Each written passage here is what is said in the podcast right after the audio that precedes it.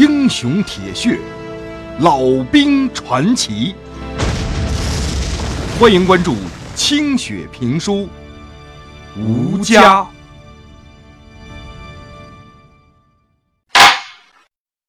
刘海群把加满了油的卡车开得像一溜烟似的，绕开了长沙守卫部队的城防阵地，兜了一个大圈儿，终于在几天之后回到了黄家冲。黄老官子听闻小子们都活着回来了，喜出望外，光着脚就迎出冲外了。可是，一看。马子团长马三儿居然没回来，脸色一下子就暗淡了下来。老旦就把此去的情况向老汉一一的道来。黄老官子自是悲伤。过了许久，自杀，这是怎么回事啊？妈的，怎么像个娘们儿？马三儿啊，最想不开的还是你呀！黄老官子倒没像老旦预想的那样痛不欲生。老汉的眼中虽然泪光闪闪，但是仍然吩咐着喽啰们准备酒菜，给七条好汉洗尘。麻子妹早就从小珍护士那里打听到了他们此行的目的，紧张的跑过来。王老官子眉头一皱，毫不隐瞒的就告诉他了：“说你哥死了，回不来了，以后啊，你就待在黄家冲吧。”麻子妹瞪着吃惊的小眼睛，不敢相信。直到梁文强一五一十的告诉他了。说你哥呀是自杀殉国的，麻子妹这才哭出声来。黄老官子不耐烦的让人把这麻子妹给拽走，冲着大伙就说：“人呐，就一条命，活着不见得好过，死了呢也不见得遭罪，别把生死看得太重。马三儿是这样子死了。”自己交代自己的命，算不得英雄，也算不得孬种。你们走这一趟，兄弟情谊尽了，他马三儿地下有知，也算没白带你们一回。他不在了，以后啊，你们就跟着我，这黄家冲就是你们的家。以后甭管鬼子来了还是走了。都老老实实的在这待着，鬼子来了就跟狗日的干，鬼子走了还喝咱们的酒。总之，你们绝不能像马三儿那样，打了半辈子的糊涂仗，最后还跟自个儿过不去。黄老官子说着说着，哭了起来。一个小喽啰要过来帮他递手巾擦眼泪。被他啪一个耳光打了个趔趄。我为马三儿哭过了，以后就不会再哭。你们也不许走，跟我上山。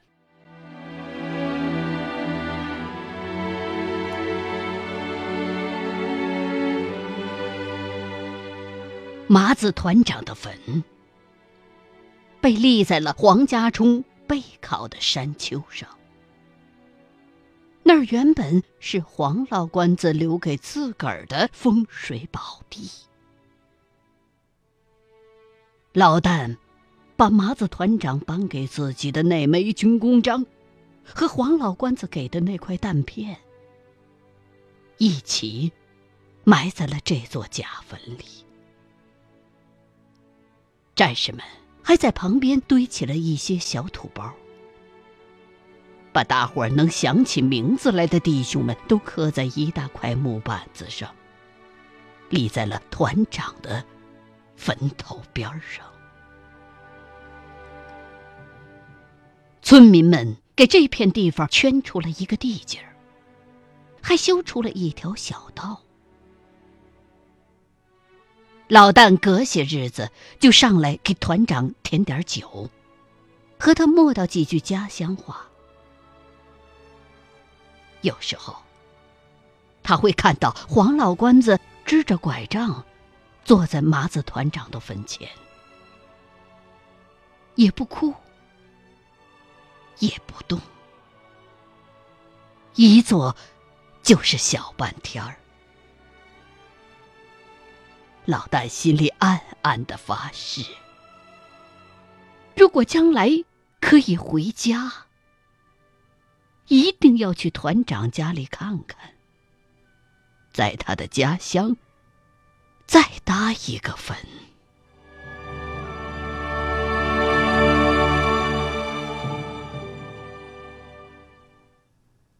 黄老官子给大伙安排了住处和营生。老旦分到了两间有院子的大房，和陈玉明住在一块儿。其他的人或者独居，或者搭伙儿，也都安生了下来。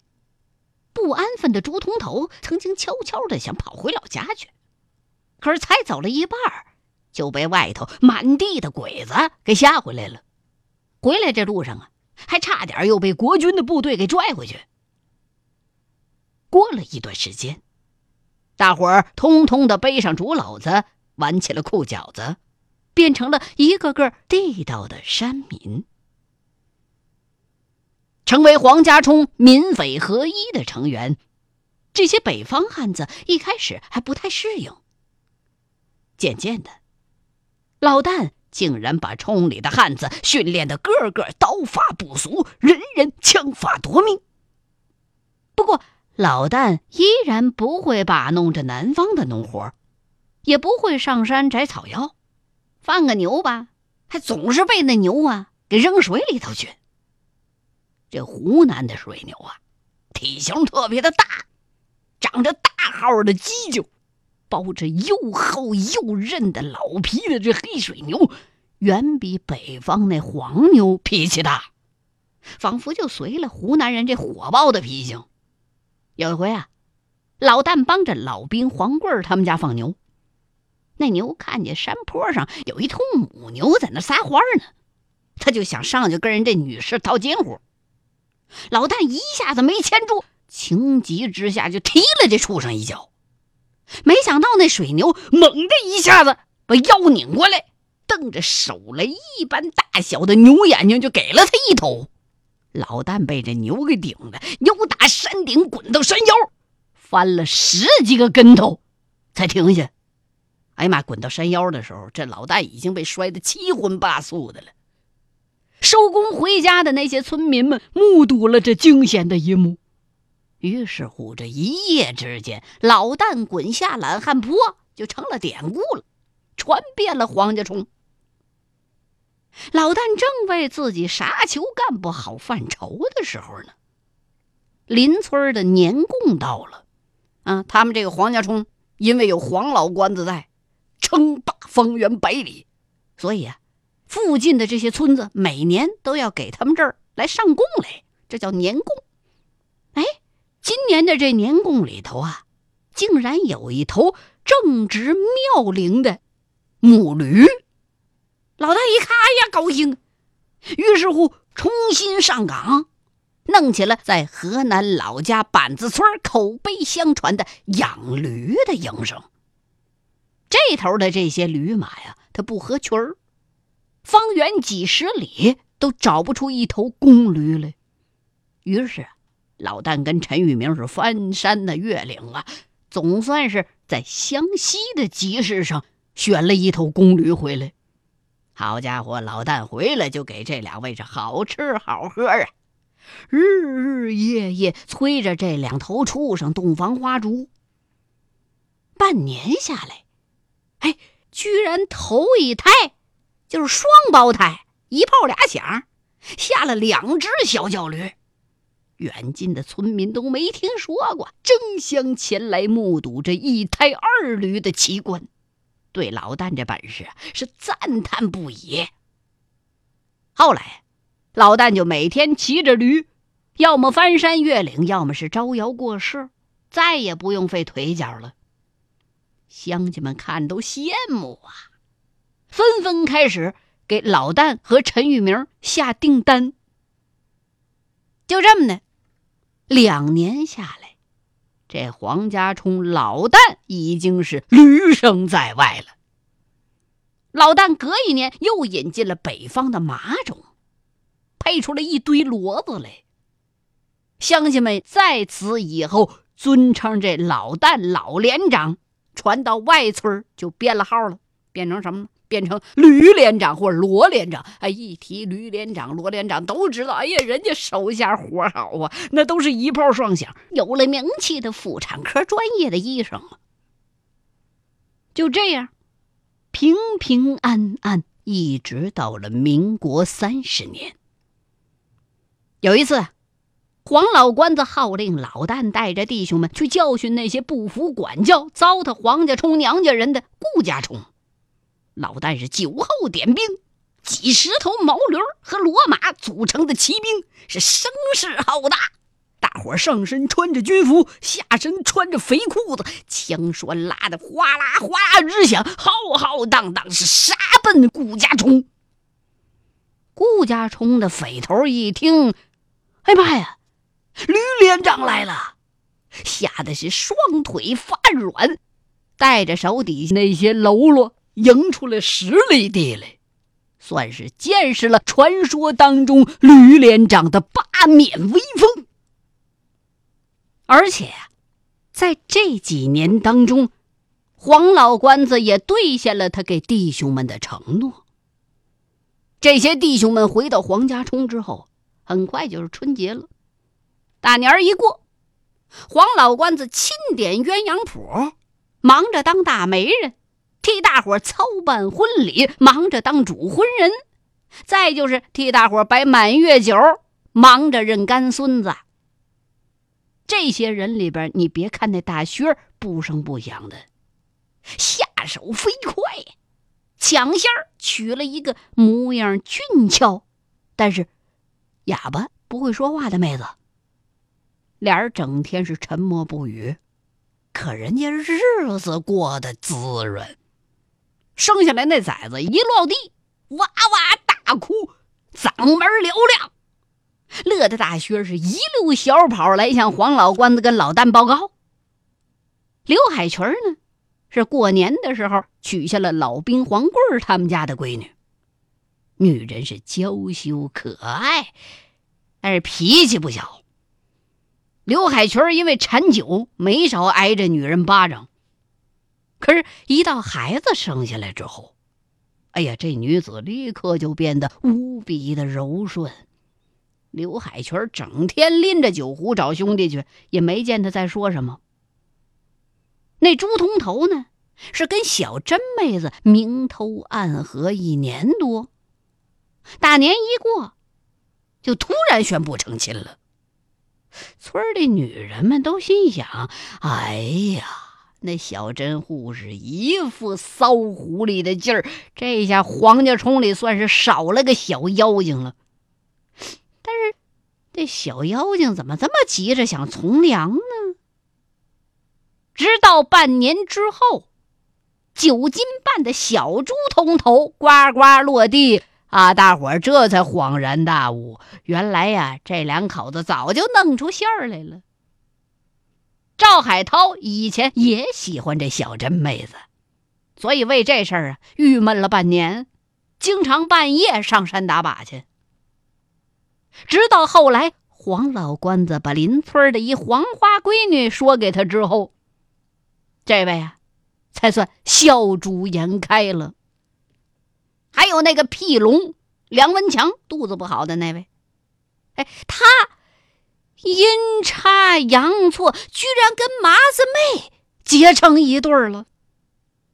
据陈玉明说呀，这梁文强是主动发动了冬季攻势，一路猛冲，是穷追猛打一个季度，终于抱得美人归。想必啊，这麻子妹呀，治好了梁文强的那烂肠子。梁文强感激涕零，升华成了征服的欲望。麻子妹破天荒的接到了男人送来的菠菜。虽然梁文强在他眼里边是又笨又憨，但是知道这男人是真心的稀罕自个儿。时间一长了，左顾右盼，没人跟他争风吃醋。自个儿这岁数，也像田里边那苞米杆子，节节高升。行啊，认了吧。哎，殊不料，善良敦厚的梁文强在婚后还真把这麻子妹儿当成捧在手上的仙女儿，照顾的那叫个无微不至啊！每天起早爬半夜的下地干活。晚上啊，那事儿还不耽误。于是啊，曾经是神憎鬼厌、让人退避三舍的这麻子妹，终于被感化成了黄家冲人人称赞的贤妻良母，干起了赤脚医生、悬壶济世的行当，跟黄贵儿的婆娘搭档，一中一西，配合默契。几年下来。这麻子妹的人气远远超过了好吃懒做、产后体重剧增、身材大变样的小珍护士，一时之间倒和梁文强成了这黄家冲的超女儿快男了。陈玉明则拒绝了黄老官子给他安排的亲事，悄悄的跟小兰。成了一家子了。这俩人性格都差不多，三脚踹不出一个闷屁，都是仨在人堆里边平常至极的普通嘴脸，走在一起，一点都不出老旦的意料。倒是黄老官子觉得自己这大媒人面子上下不来，非要让陈玉明再把那女子续了二房，直到老旦出来说情，才算罢休。那就剩下老旦了，人家都有主了。老旦别看虽然长得五官粗陋，但人家是黄家冲里的一号声张人物啊，所以冲里冲外来说亲的媒婆络绎不绝呀。每来一个媒婆，老旦都老老实实的跟人家重复一遍，说俺老家里头啊有老婆孩子。说不定俺哪天就回去了，或者把他们接过来啊！这好妹子留给别人抢去吧。黄老官子一听老旦这做派，鼻子里边就哼出俩字儿来：“哼，木鸡。”说的是啥呀？木头雕的工具儿不管用，怎么这么木个张的呢？你啊，送上门来的好事儿你还给双手给奉送出去？什么玩意儿呢？可是这老旦嘴上虽然硬，身上那能不想女人吗？黄家冲烟锅大点的这么个地界儿，家家户户都敞房漏气儿的，每个夜晚都从不同的角落传来对对男女们打鼾的声音。老旦经常在半夜里边睁着眼睛，脑子里边想象着跟村儿、跟阿凤亲热，在别人做神仙的声音里，自个儿解决。久而久之啊，自己大脑当中媳妇儿的样子开始互相交错，翠儿的脸，阿凤的声音，翠儿的奶子，阿凤的屁股。渐渐的，就把他们的影子合二为一了。老旦已经分不清每一次的喷涌而出是因为对哪一个的幻想了。让他颇为惭愧的是，脑海当中那个合二为一的影子，最后啊，竟然也在光阴当中模糊了。什么板子村的寡妇？朱铜头的老婆，戏台上的妹子，都有可能在他的梦境当中出现。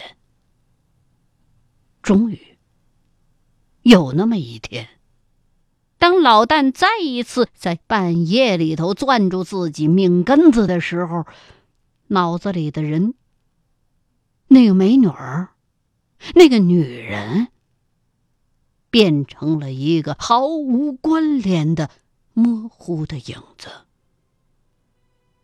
他已经想不起来阿凤是啥样，女人翠儿长啥样了。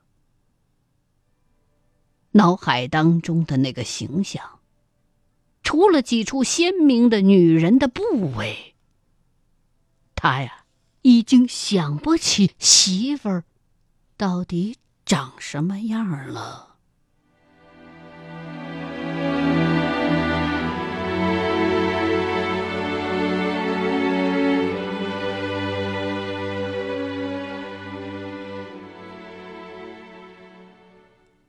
欲知后事如何，欢迎各位继续收听清雪评书《吴家》。